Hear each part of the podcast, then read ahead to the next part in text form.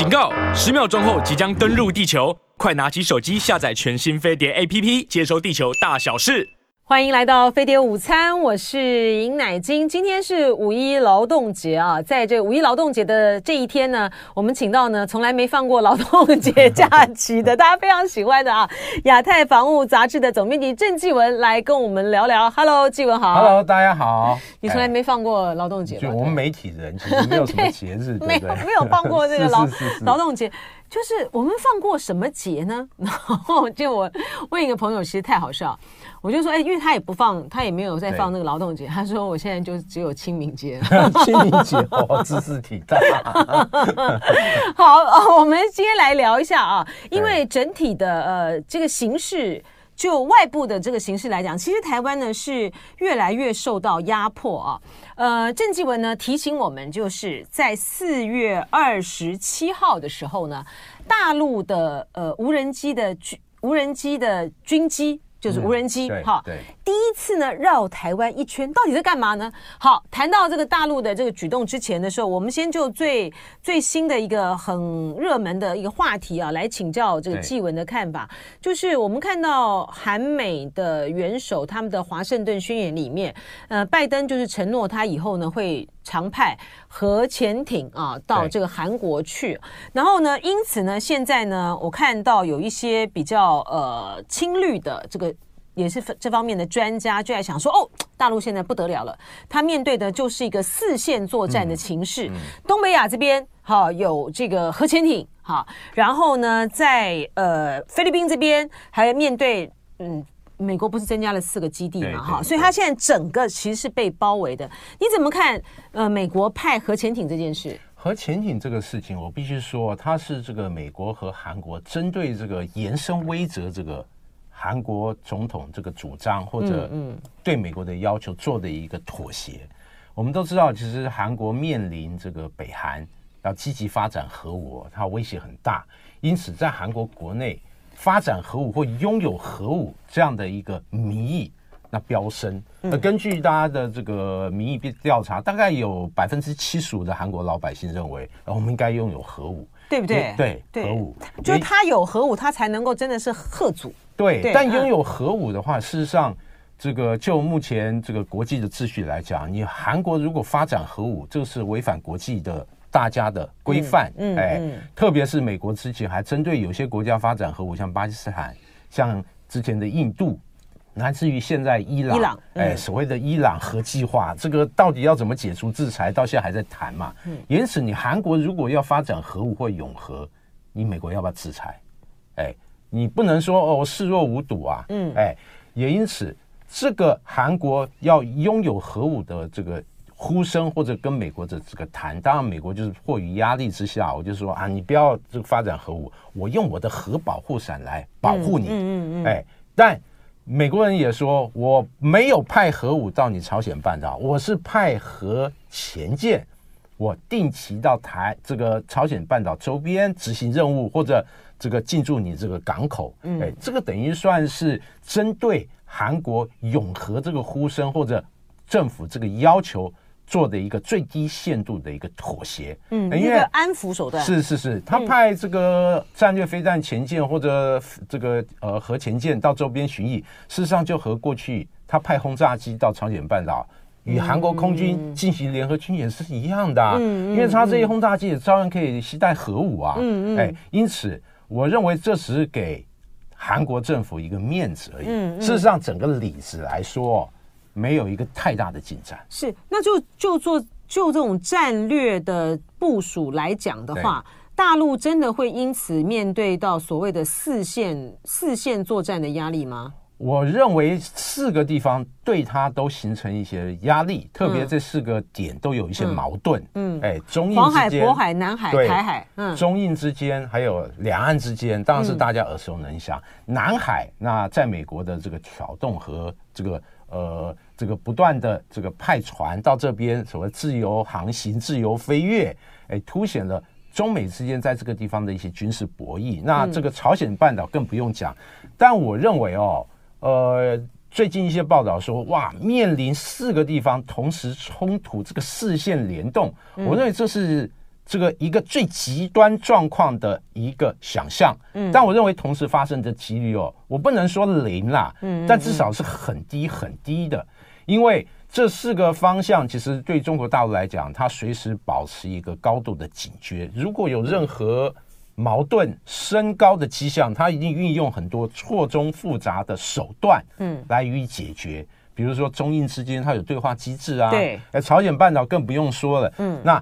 南海这个部分，那中国大陆与南海诸国也要签所谓的行为准则，嗯，哎，当然是这个对美国来讲就不利，就没有办法在里面煽阴风点鬼火，哎。嗯。但目前比较麻烦是，反而是两岸，嗯，哎，两岸之间对于说一些军事安全这个议题，其实过去以来，那其实这个不只是这个没有沟通机制，而且这两年它的对峙的局面，那越来越凸显，这个反而是四个部分里面。比较麻烦的地方，嗯嗯，所以台海还是还是热点中的热点。当然，最主要就是没有对话、没有沟通的机制，这个比较麻烦。而且，就说就呃美国来讲，他就算是派呃核潜艇到韩半岛去，对，呃，如果一旦有危机发生的话，他要不要加入这个呃战斗？其实这还是一个很大的一个悬念嘛，哈。是是是。而且他一旦加入战斗，他他。并且呢，动用战术核武的话，这个问题就复杂化了，而且它那个冲突就已经是升高，就已经不是台海台海之间战争的问题了。对，如果说动用核武，这个就是把这个冲突的层次拉得非常高。了。试想现在俄乌战争打得那么焦灼，热火朝天，嗯，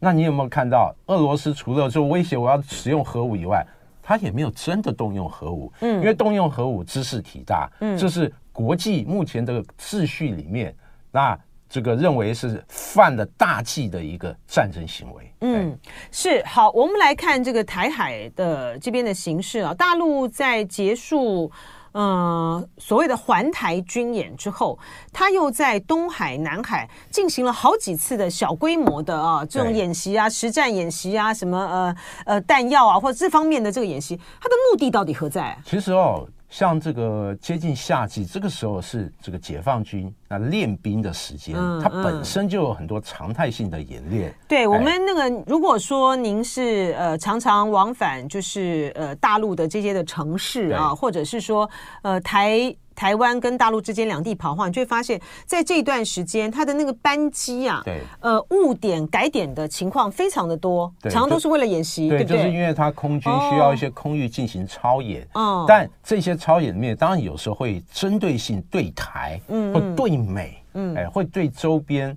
特别是这个他演习的时间点正好结合一些国际的时事发生的热点，嗯，哎，热点议题，那会他把它这个勾合起来，嗯，尤其是大家都知道四月八号到十号这个三天的环台军演，哎，这是最大的，哎，那此外我们还必须注意到，其实除了解放军本身的演习以外，他近期还有一些和外军的演习，嗯，比如他有两艘军舰，哎，一艘是零五四。这个 A 的护卫舰，还有一艘是猎雷舰，要到新加坡参加一个海事展，他就借由这个机会和新加坡海军举行一个二零二三中新海军联合演习。对对对，哎，这个倒是一个比较特别的状况。嗯，为什么这个特别？他这个并不是第一次啊。他这不是第一次，但是他彰显了他和东南亚国家，哎，他在军事上其实是有这种双边或多边演习的一个存在，尤其是在这个。呃，中国大陆和南海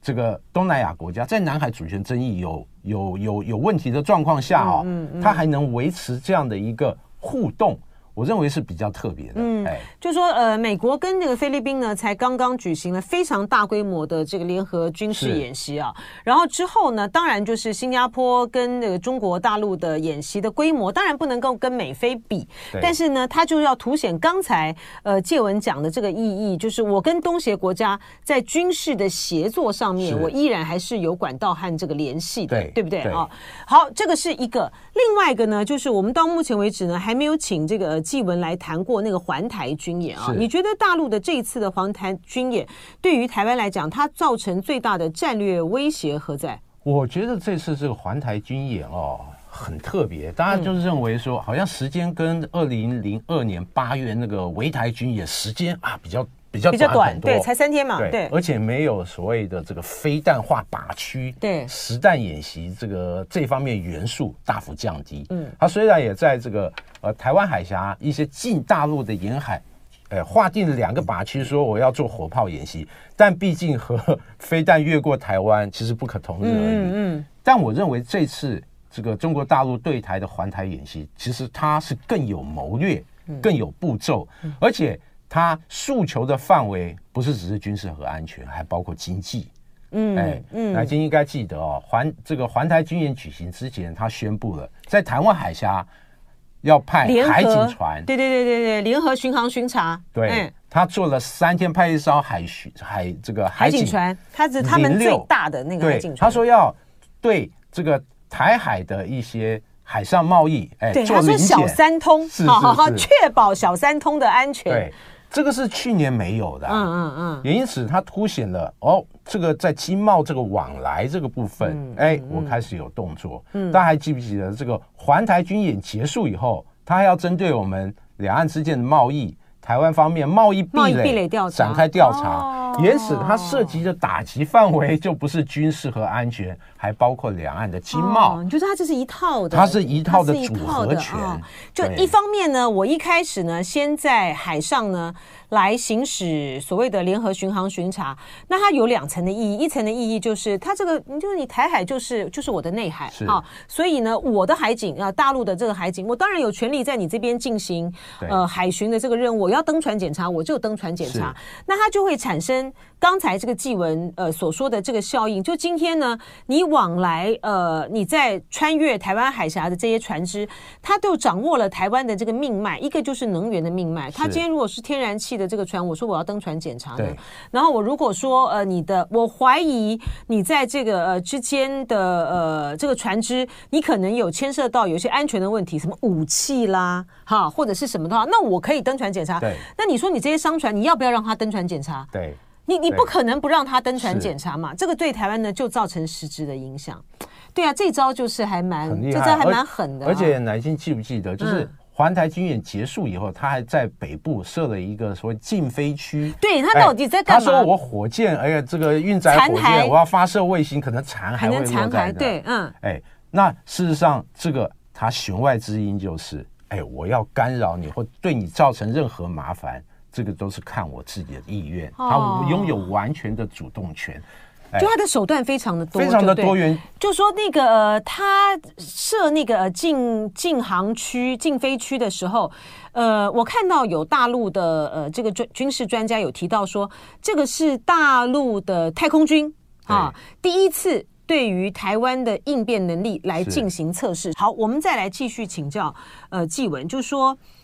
当他在环当大陆在环台军演结束之后呢，在我们的北。北部哈，这个空域进行这个禁飞禁飞区，它到底它的用意是何在？对，它其实哦，大陆发射卫星每年嘛发射很多，而且它的卫星发射中心好几个，嗯、哎，包括太原、酒泉，还有这个现在海南岛都有嘛，哎，也因此这次这个划这个禁飞区，就大家认为很不寻常。嗯，嗯，你平常就在发射火箭啊，哎，这个正好结合三天的环台军演，就让你传达一个只能意会。不能言传的这样的一个味道，哎，你明明知道他在干扰你，可能是配合演习的一环，但你又很难去反驳，哎，毕竟发射卫星，它这个火箭残骸下来，它的确有风险，它的确是有风险，嗯，哎，因此哦，这个就是让台湾很被动。你说要抗议要怎么样？嗯，事实上好像也也也也也没办法说的这个呃这个理由很充分，就等于是说他从海上。啊，他从海上呢，可以透过他的海警船来对于你的呃贸易活动、你的能源的这个命脉造成这个干扰。是，然后它的那个环台的军演呢，它实际上当然是对你构成这个压力。然后不止如此，我在空中上面，我也可以，我也可以透过这个禁飞，你这个对于你的呃你的空中的交通、对外的联联输，它就产生很大影响了。特别是这种经济活动哦，立体式的压制哈。特别经济活动受到这种安全或风险的影响很大。嗯，哎，你短期还好，如果说你持续这个一阵子，你包括这个相关的保险啊、相关的民航或者这个航运，都会受到很大的困扰。哎，那很多国家为了降低风险，哎，它可能是不是要改道？这涉及方方面面的问题，知识体大。嗯，当然，我们回到这个军演本身，我觉得元素就更多了。对呀，这个请教一下，这个我那之前的时候，小舰长在我们这边分析啊，他说这一次的这个环台军演，他有一个因素呢，呃，比较少听到人在提，就是说大陆呢派出了无人机来参与这个军演。你你怎么看这件事情？嗯，其实无人机已经变成解放军军事活动的一个重要的环节。嗯，我尤其注意到这个中国大陆这个国防部这几年公开的一些他操演的图片。嗯，哇，这个无人机运用从单兵这种侦察兵，哎，几个侦察小组，哎，他都会配备空拍机哦，执行任务。哦，哎，他执行任务的时候，他就是就有一个操作手到前沿范围内。哎，侦查一下整个战场的状况，有点像俄乌战争的场景。这好像那个宝可梦在抓宝，是是是，你不知道在干嘛，事实上他在瞄准，他在瞄，对不对对对，好在变哦。所以他现在在俄乌战争上面也是这样子运用，对不对？俄乌战争其实用的更多，因为毕竟是实战，而且双方很有意思，都买大疆的这无人机，把它改装成自杀飞机，上面可能装颗手榴弹或土制爆裂物。哎，当然那个是很低层次、比较 low 的。嗯，那高层次就像。这个呃，二十七号他做环台的一个飞航侦察任务，TB 零零一，嗯，哎，嗯，TB 零零一算是一个察打一体的无人机，嗯、既可侦察，也可以挂武器，嗯，哎，实施攻击。主要它这是航程特别远，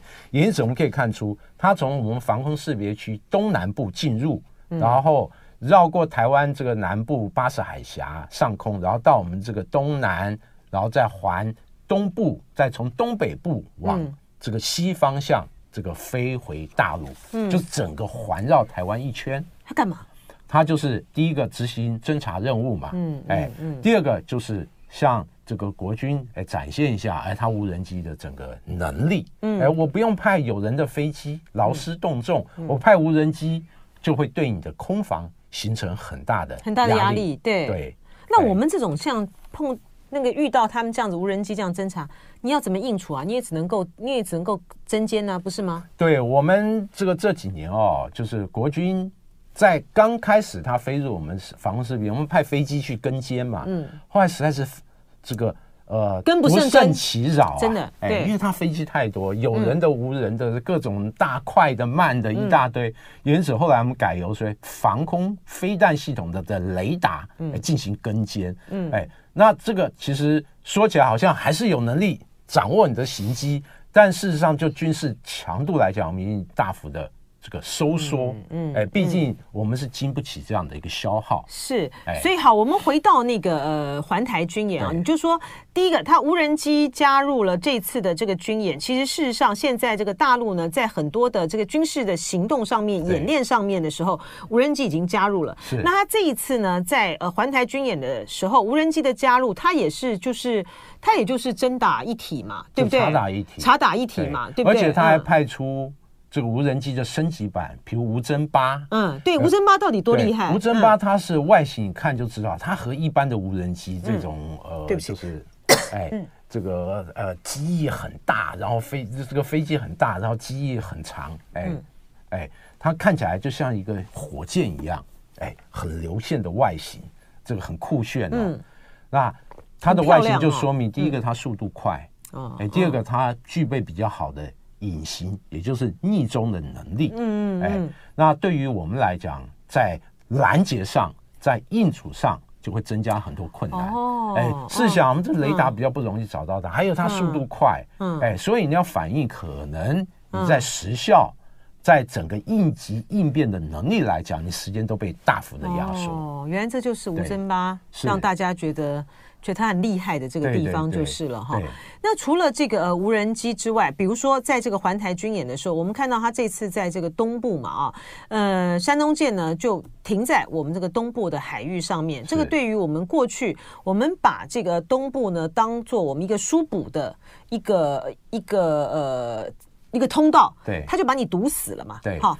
除了这个之外的话。是不是山东舰呢？它在这个地方的这个停驻，它也在告诉这个美国，就是说你，你你过去所想定的战术跟战略，我们现在呢已经把你给堵堵住、堵死了。哦，我认为他只是秀一下他这个有这样的能力。嗯，当然有这个能力，并不代表他已经这个具备十足的这样能力。嗯，但是前瞻未来，我们都知道，航空母舰是中这个解放军。从无到有，致力研发出来，因此它后来发展的潜能其实很大。嗯，包括我们可以看出，就山东舰、辽宁舰滑跳飞行甲板，嗯，以后的福建舰是和美军一样的屏东式甲板，它整就是整个平直式的甲板。嗯嗯，它这样甲板再搭配所谓电磁弹射器，它最大好处就是我从航空母舰上起飞的飞机，我载油的量、载弹的量。都比你滑跳式的飞机甲板要强非常的多，嗯，这就代表它航空母舰整个舰载机的战力到福建舰之后可以有一个实质飞跃的成长，嗯，再加上它护航舰群日益完整，嗯，我认为山东舰这次来哦，它主要还是做它的这个成军相关的训练，并非。这个拿出这个有多大的这个实战能力对台湾进行威慑？嗯，因为毕竟山东舰这是第一次出第一岛链，嗯嗯，哎，第一岛链它到这个位置，主要它要练兵，练什么？练航空母舰它本身的舰载机，除了这个起降相关的作业以外，还有。它护航舰群与航空母舰如何去配合？嗯，如何去护卫？嗯，还有它水下可能有潜舰，哎、嗯，整个编队如何做战术相关演练？比如说防空啊，哎、嗯，反舰啊，嗯，反潜如何去配合运作，让它整个编队它的整个攻防能力达到一个更好的高的水平。而且大家注意到，二十一号和二十二号，那日本防卫省有发现有。各这两天各有两架轰六 K 轰炸机，对。对，飞越宫古海峡往东南方向冲之鸟岛的这个方向飞，哎、嗯，它就是配合山东舰的编队进行一个复杂的海空联训。哦，哎，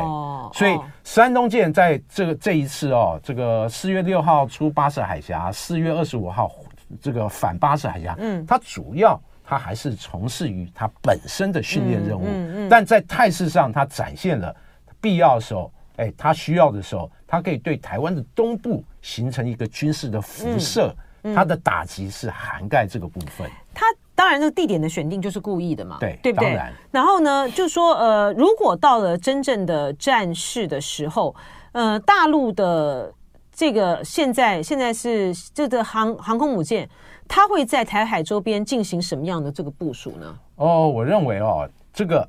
它主要就是部署这个除了对台直接的军事压力的部队以外，嗯，嗯，我认为它会动用它的所谓的美军称之为反介入区域拒止的战力，嗯，嗯，嗯，嗯，来威慑美军，让美军对于说考虑要不要立刻援台，那构成一些障碍。或者挑战，嗯，哎，这个部分可能就更为复杂，不只是空军，它海军的包括潜舰啊、水面舰啊，还有就是它火箭军的各种飞弹，嗯，尤其是大家知道，它火箭军这几年搞了很多所谓的反舰弹道飞弹，嗯，哎，它的这个品种越来越多啊，除了之前有什么东风十七啊，嗯，在之前有东风二十一 D、东风二十六，它最新的美国的情资显示，它有一种叫东风二十七。它是结合东风二十六的长航那个打击范围和东风十七这种具备这个极音速，就是高超音速打击能力的这种飞弹。东风二十七啊，哎，更厉害。嗯，那说白了就是它可以打得更远。嗯，然后这个。它在打击的过程，你的反飞弹系统没办法有效的拦截它。当然，这个对于美军来讲，这就是一个非常压力，非常大，对不对？所以说，并不是像嗯，像某一些的这个军事专家所说的，就是呃，虽然这个山东舰呢，他们现在有能力啊，对于台海呢。呃，对于台湾形成一个包围的态势，但是呢，美国呢，它现在不是可以运用呃菲律宾的这边的基地，还有在日本的这个基地，对于呃能够出动，然后对于这个呃航空母舰呢、啊、产生一个有效的攻击，你觉得这个可能要？哦，我觉得哦，可能要经过仔细计算，对不对？我觉得这个哦，这个是一个他设想两岸爆发冲突，美军决定支援的一个状况。对啊，那个美国的国会的兵推，它不就是这样吗？是，但。这次环台军演或者上次的围台军演，他告诉你的是，在不直接爆发冲突的状况下，他采取灰色行动，就是围而不打的状况。嗯，你台湾那如何去去维持你的生存？这个就造成一个很麻很大麻烦。嗯，这两次演习，你说它是战争，不是啊？嗯，你说它是军事行动，确实是典型的军事行动，但我们可以解读为非战争的军事行动。嗯，哎，这种灰色地带就让国军感到非常的被动。嗯，那你除了只能眼睁睁看它在你周边飞机飞来飞去，嗯，船舰逼近你领海或逼连区，但你除了派飞机或者船舰应对或监控，你拿不出。任何有效的办法能够反制它，嗯嗯、这个对于这个我们来讲确实是比较麻烦。是这个请教纪文哈，就是说你当你刚才讲，就是说，嗯，这样的就是说。美国能对于大陆采取呃采取这种摧毁式的这个行动的话呢，它的前提是美军要介入嘛哈。假设他要介入的话，那他就会要从这个菲律宾和从这个日本这边来出发，是不是？是。他能够对于呃美军的呃，他能够对于解放军的这些战舰产生致命性的攻产生致命性的损害吗？我们看到呃美国众院的他的兵推，他说有大陆的八解放军的八十多艘这个军舰就会被摧毁。对。那大陆难道不反击吗？大陆也会反击啊，当然会反击啊！而且以他现有的能力来讲，他反击也是可以精确到位。嗯，比如这些基地部署的飞弹或武力。难道解放军的飞弹或者各种这个精确打击力量，它不会针对这些目标实施打击吗？就是啊，它不会在它的这个从大陆的这个本土就先对它产生先制发射吗？而且哦，现在大陆我发现有一些军事观察家，其实也有一些这个声音或者反映他这个相关智库的一些意见，就是如果两岸爆发冲突，美国直接美国决定介入的状况下。那中国大陆它的这个呃必要时候，它升高的对抗方法就是不只是打你介入的美国军事力量，它干脆连你美军的基地也一并攻击，是不是？对，对不对？这就大家如果说决定翻脸，那鱼死网破，哎，或者美国有这样的一个说法，就是呃，乃菁有记得吧？就是美国有些将领就说啊，我这必要时候可以把你整个这个中国的东部的精华区给你打烂，嗯，哎。当然，我承认美国有这个能力，嗯，但这样的一个状况就代表美国中美两败俱伤啊。嗯，你可以攻击我东部，我这这个解放军的东风四十一，哎，或者什么巨浪二这些洲际飞弹，难道不会摧毁美国本土的目标吗？嗯，我认为美国人他的算盘都打得很精的，是，哎，美国本土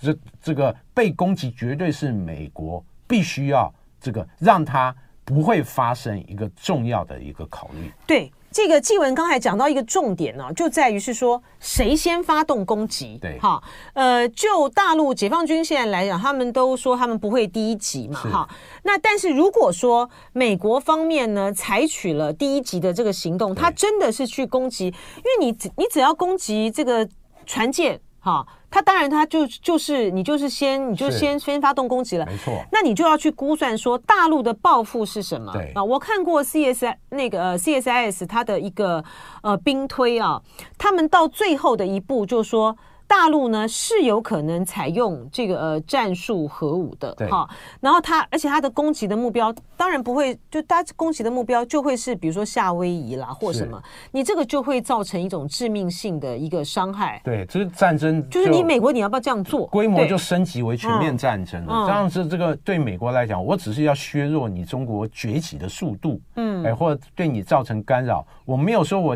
亲自加入这个赛局，相互毁灭，嗯，这对美国来讲是一点利益都讨不上。嗯，而且呢，就是说我们在如果说这局限在台海这个部分的战事的话，美国要评估的就是说，如果他不能够从远方哈来采取一个呃制敌的这个策策略的话，他只要一进入到这个区域来的话，他就进入火网了嘛。对对对，对对？所以对美国来讲，事实上最好的一个策略就是像俄乌战争一样，别人在那边打了半天，我只是供应提供武器、提供经费资源，但事实上。对我们美国人来讲完全无伤，不管你俄乌谁赢谁输，对我美国都没事没没差。嗯嗯，哎，怎么来看这次的山东舰？哎，山东舰这次呢刚停来的时候呢，大家就说：哎，你看你看，我们没有看到他那个飞机没有起降啊什么，立刻马上就秀给你看，而且起降的非常频繁。对，而且就日本这个自卫队监控的结果，后来统计，他大概。呃，整个任务期间大概起降了六百二十几次，就是啊，他没有停哎，哈，就说他在这个呃三天的这个期间的时候呢，他频繁的起降，就像刚才这个纪文讲，他在做这些演练，还有这个协同作战，他要配合嘛哈，然后等到他使出这个你就演习结束之后呢，他往往北走嘛哈，对，往他是往北走嘛，对不对？他基本上哦，就是演习三天，他就是在台湾东部外海大概四百公多公里的范围，就是来来去去，来来去去。嗯，那演习结束以后，哦他有往北，嗯，然后又往南，最后再往关岛方面走。对，他距离关岛最近的时候大概六百公里。嗯，这个对于这个对于美国来讲，美国来讲就是传达了一些味道，哎，味道。他不是说攻击真的要攻击关岛，但我这个。演训的时候到这个地方逛一逛，那透露什么讯息就你自己去体会了。嗯、那我认为哦，事实上这整片海域已经变成这个解放军航空母舰那练兵的常态性的演训区域。特别是我查了一下资料，像辽宁舰去年二零二二年出海出第一岛链两次，嗯，第一次是五月二十二号。而五月二号到五月二十二号，嗯，它活动范围也是这个地方。哦，那第二次是十二月这个二十几号到二零二三年一月一号，哎，它活动的范围也是这个地方。所以我们可以大胆的推测，台湾东部外海，然后整个大范围到这个日本东南方这个海域，到菲律宾海南部。已经变成解放军航空母舰它的编队，嗯嗯，它出第一岛链演训的这个海域，哎，目前大致可以这样确定。嗯，那这次山东舰呢？你看山东舰这一次在整个呃呃表现上面，你的评价是怎么样？哦，当然细部的资料我们看不到，我们只知道可能起降多少，护卫舰群，这个过程里面有一些改变，嗯，比如说它出。这个巴士海峡的时候，嗯，哎，除了山东舰以外，它只有这个一艘这个零五呃，就是这个零五二 D 这个驱逐舰，还有两艘零五四 A 护卫舰，再加上一艘九零一型叫查干湖号，嗯，这个五万吨级的补给舰，嗯，哎，这个是它的舰群，嗯，但它到了整个第一岛链外面活动以后，陆续有其他的军舰加入，比如说有一零六。叫延安舰，嗯，后来也加入了它整个这个编队的行列，嗯，那此外还有一艘长沙舰，嗯，所以就是从这样的一个组合，我们就发现它整个编队里面，包括防空，包括反潜，嗯，整个编队的兵力其实还蛮完整的，可以说是比较。美国海军的航线打击群，嗯，你觉得说不能够拿这个，因为美国在这方面已经很成熟了嘛，当然成熟。所以说，呃，那就那些这种善校或什么啊，你这个山东舰啊，根本不是这个美国航母的这个对手。但是作战上面来讲的话，他反正他只要能够。他的最他最重要的任务就在台海嘛，对 不对？对，我认为哦，很多人说啊，他的这航空母舰战力，或者整个舰载机的兵力，或者整个编队啊，这个很 low 啊，没有跟美国相比，确实他在技术上战力来讲，跟美国海军有差距。但我们必须知道一个事实，就是他拥有第一艘航空母舰，这个辽宁舰到现在才十一年吧，二零一二年开始服役哦，十年能发展到这样的地步，从一艘两艘。第三艘在西装，对，哎，已经开始这个海试，而且我们发现过去以来，它的舰载机也慢慢越来越完整。嗯，除了歼十五以外，像它的这个反潜飞机，哎，这个直二十系列未来会陆续上舰。那另外还有空警六百舰载的预警机，嗯，也有。同时，歼十五它的电战型之前大家也看过好几次，嗯，因此它的航舰舰载机的兵力事实上也日趋完整，嗯，哎，就它整个发展路线图来讲，很有意思啊，嗯，就是美国海军是解放军海军发展航母的导师，啊，一切是以美国海军的整个。这个蓝本，嗯，来发展，包括整个舰群的组成啊，相关的战法战术啊，甚至这个硬体的武器装备啊，完全是比照美国海军，哦，而且有一个范例在我前面了，而且它的发展，它的技术完全是。独立自主，嗯，原始对美国海军很麻烦。如果说这些很多是跟我买的话，可以卡你卡住你，对对。那你都自力研发，你自己发展相关的准则，你训训练的整个流入都你自己搞。对于美国来讲，我就没办法去干扰你。而且他的这个进步太快了哈！你看他从这个第一艘这个辽宁舰改制，呃，就从人家的这个舰改的啊，到他这个呃山东舰，它上面的这些的技术呢，它就是跳跃式的跳跃式的这个进步。对，这个很厉害啊！所以它在整个工程发展啊，我认为之前像这个长期以来它在军工独立自主，让它在整个发展策略或者一些验证，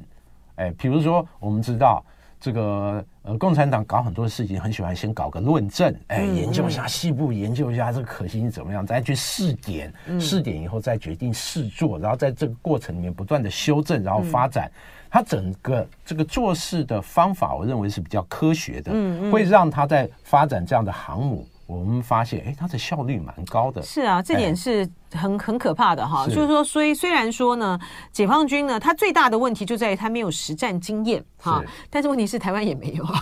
对 不对？讲到实战经验，我我发现很多人喜欢去笑解放军啊，没有什么的实战经验。但我其实试问大家啊。这种大规模战争的经验谁有嘞？谁有没有啊？对啊，美国人除了欺负第三世界国家这种恐怖组织啊，像这个第三世界这种等级的军队，他也没有跟像。这个中国、俄罗斯这种正规军强的国家打仗的经验，对，事实上针对这一点，我觉得大家的经验应该都不是都差不多。所以就对，就是因为像美国在反恐战争上面，在中东这些国家，他的那个采取的策略，它是个跟这种两个国家的正规军的作战，他那个是完全不一样的。特别是美国打这些战争，整个战场对他是透明的，哎，因为敌情的状况他了如指掌，对他来讲就是透明的战争，我要怎么打，这个步骤完全在。我，如果你的对手也具备类似你的能力，你还能打得这样这么顺手吗？嗯，嗯，其实这个问号就很大了。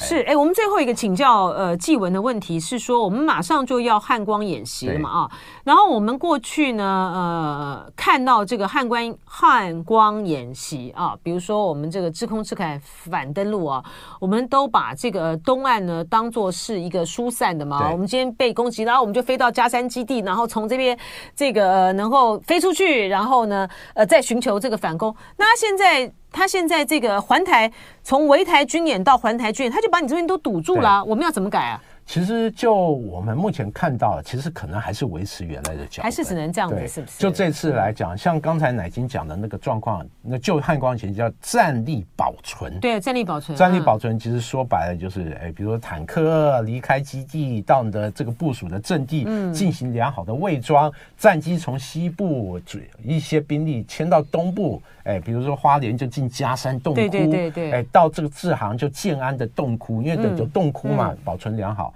但事实上，面对越来越多来自东部的威胁，嗯，事实上这样的一个响应本身是存在很大的问题。而且刚才讲到加山基地也完全这个安全吗？未必。就是啊，大家如果去过花莲，哎，你如果说接近加山基地附近看，你可能看不到基地，嗯，但你绝对看到它的大油库。嗯，哎，这油库是一个很好军事攻击的目标。他一打，对他一打你，你就一打油库就一片火海。对，这个基地本身的安全性都会受到影响。嗯，因此来自这个东部的一个军事威胁或打击威胁，确实国军对此要进行一个好好的思考。可是你说可能还是只能够照过去的，就目前来看，我们只能按照过去的。想地来做，但我是鼓励啦，嗯、就是我们汉光演习对于反无人机这个部分，嗯，要更为重视。有道理，哎、对我们没关系，我们有这个，我们现在有英勇的这个警察要加入保卫我们了。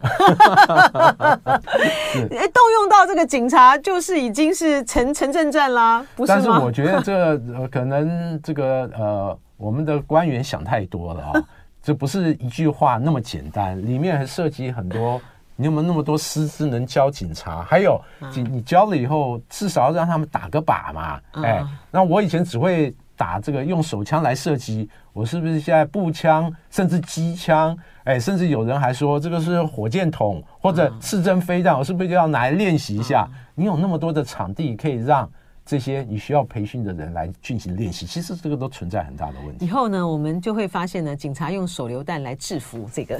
来制服歹徒，或者是说没关系，我们到那个时候呢，其实台湾的人人都有一把枪了。